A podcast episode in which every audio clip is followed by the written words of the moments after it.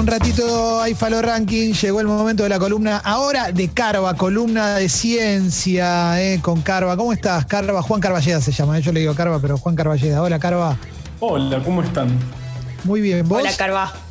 Bien, bien, siempre me dijeron Carva. Va, me dijeron desde chiquito, después por mucho tiempo no me dijeron más Carva y ahora me están volviendo a decir, así que me gusta el apellido, el, el, corto, apellido corto. Bien, bien, bien. Le- lo miro a Sucho. Sucho, haceme dedo arriba, dedo abajo. ¿Se está escuchando bien, Carva? ¿Eh? Mm, A ver, me va a avisar porque eh, tengo dudas de que se te esté escuchando del todo bien. Entonces, por las dudas, viste, le, le pregunto a Sucho. Eh, ahí está, mirá, apagá la cámara. Apagá la cámara eh, por el tema de conexión, que no hay tan buena conexión, entonces hacemos solo con sonido. listo. Ahí va. Ahí va. ¿Mejoramos? Muchísimo. Muchísimo. Espectacular. Y me puedo Bien, mover bien. mucho más sin, sin pasar vergüenza, sin cámara. Eso, va. eso es muy importante. Eh, Excelente, excelente. Bueno, eh, a ver, con, con Carva siempre hablamos de, de un montón de cosas. Por supuesto que el origen de esta columna eh, es una zoonosis, ¿no? Está clarísimo, ¿no? Arrancamos con el coronavirus y demás, y después la columna se fue expandiendo, porque Carva es biólogo, es investigador del CONICET. Y del Laboratorio de Virus Emergentes de la Universidad Nacional de Quilmes. Y, y Carva también es un narrador de historias, de historias reales de la ciencia. Y hoy justamente vamos a hablar de, de una persona que es muy relevante, ¿verdad, Carva?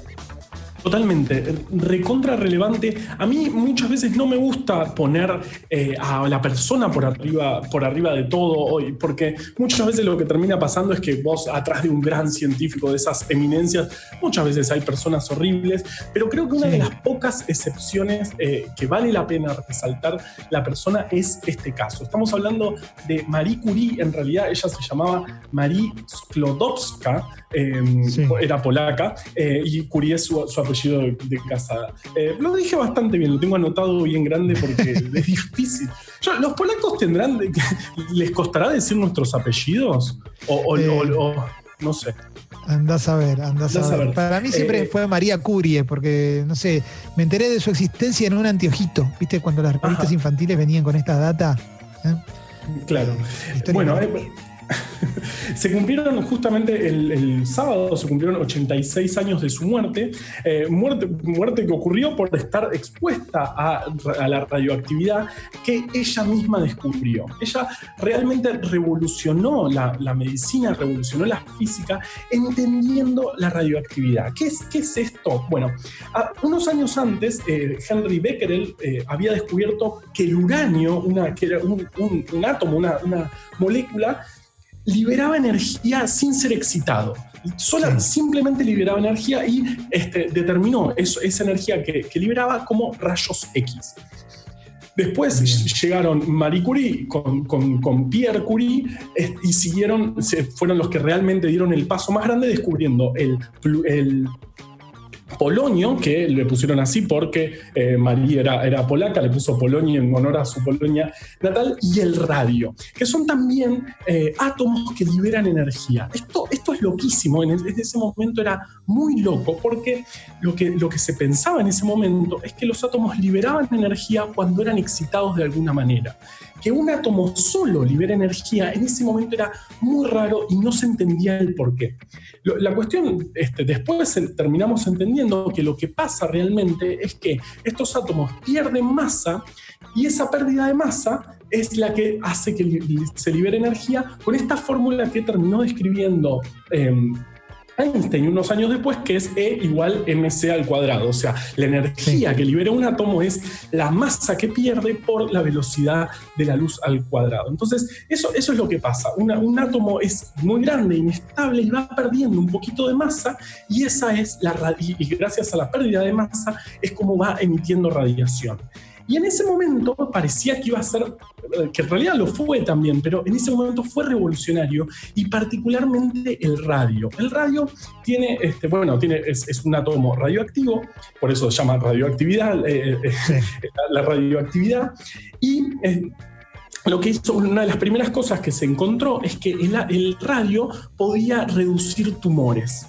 Porque justamente emitiendo fuerte esa, radiación tan fuerte, la radiación ahora sabemos que puede provocar daños en la célula, daño en el DNA, y si uno lo aplica cerca de un tumor, el, radio lo que hace es, bueno, justamente dañar la célula del tumor y poder reducir este, eh, eh, este tumor. Entonces apareció este, este, átomo, se, se, recontra, parecía que iba a ser la revolución. En ese momento hasta el agua, le ponían radio en el agua, había agua con radio, porque tenía poderes curativos y justo ahí empezó, se desató la Primera Guerra Mundial.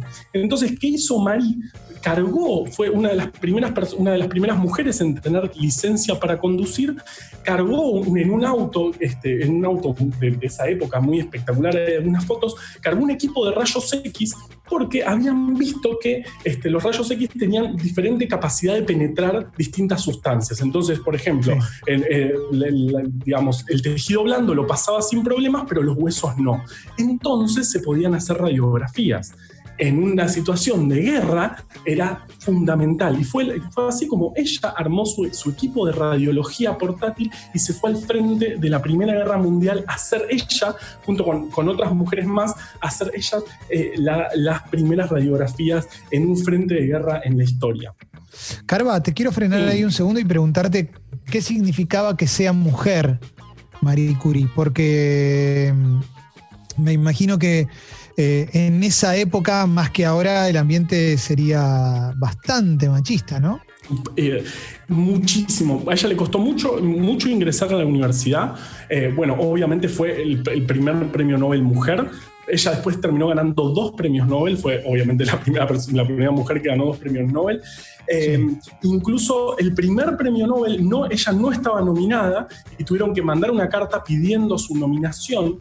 Y para el segundo premio Nobel pasó algo terrible, porque su marido había muerto y ella este, salía con este, un ex, eh, un, una persona que había sido este, eh, discípula de su marido. Y por eso se desató un escándalo terrible y no querían darle el, segundo premio Nobel hasta que Einstein escribió una carta para pedir que se lo den. Y ahí recién le dieron el premio Nobel. También fue la primera mujer en, ser este, profesora de la Sorbona. O sea, eh, eh, realmente fue, fue la primera en todo y ser mujer obviamente en ese momento era, era terrible para, para, para hacer ciencia. Incluso es, es un tema que seguimos viendo hoy. Hoy el 3% de los premios Nobel son mujeres.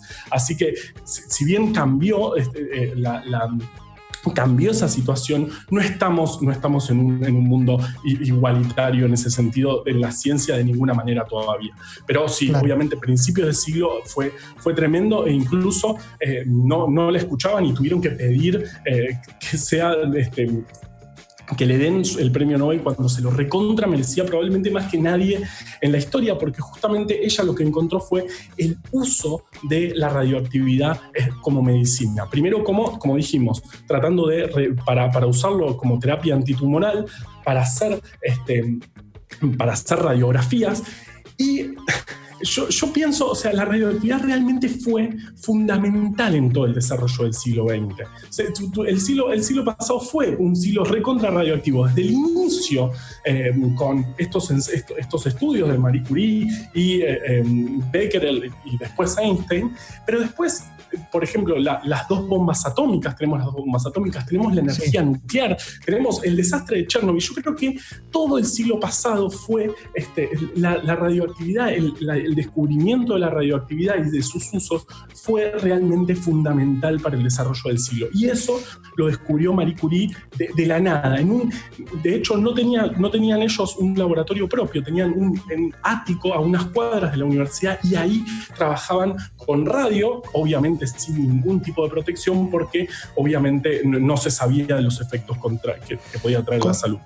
Contame, Carva, entonces, eh, estos datos que me, me, adelantaste con respecto a estar trabajando sin protección, hoy, ¿dónde lo podemos comprobar que, que así fue? Bueno, hoy, hoy los cuadernos del laboratorio de Marie Curie eh, son radioactivos, se, encuentra, le pasás esos medidores de radioactividad y explotan de, de radiación. Los cuadernos eh, de Marie Curie van a seguir siendo radioactivos 1500 años más.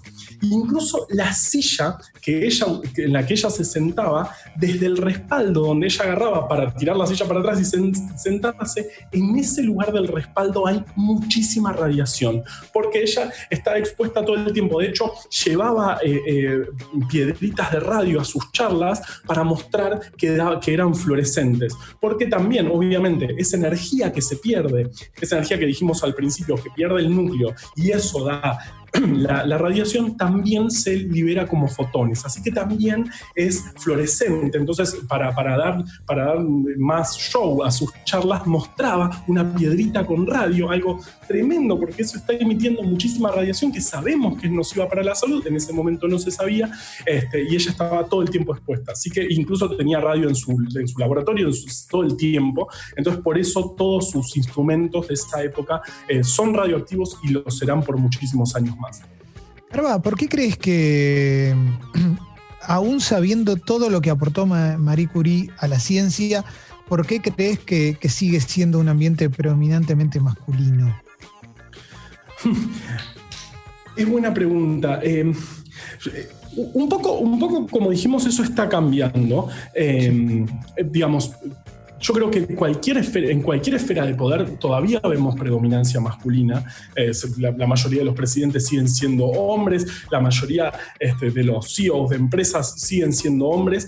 En, nuestro país está, está, cambiando eso. De hecho, tenemos más proporción de eh, mujeres investigadoras, pero hay que tener mucho cuidado con ese, con ese valor porque si nosotros miramos los escalafones más bajos de la carrera científica, donde, donde yo estoy, digamos, los investigadores de, más bajo rango, ahí hay mayoría de mujeres, pero cuando vamos aumentando el rango a los investigadores principales, a los investigadores superiores, ahí vuelve a haber mayoría masculina. Entonces, em, yo creo, digamos, la ciencia es un ambiente más en donde este, el machismo obviamente se, ve. Eh, que fue cambiando en estos últimos años, pero seguimos teniendo la situación de, por ejemplo, los premios Nobel. Es muy común, las nominaciones enteras de los premios Nobel siguen siendo hombres en su gran mayoría. De hecho, el año pasado fueron todos hombres, si no me equivoco, eh, los que ganaron premios Nobel y el 3% de todos los premios Nobel de la historia lo ganaron mujeres. Igual no, nos gustan mucho los premios Nobel, pero esto, esto nos da cuenta de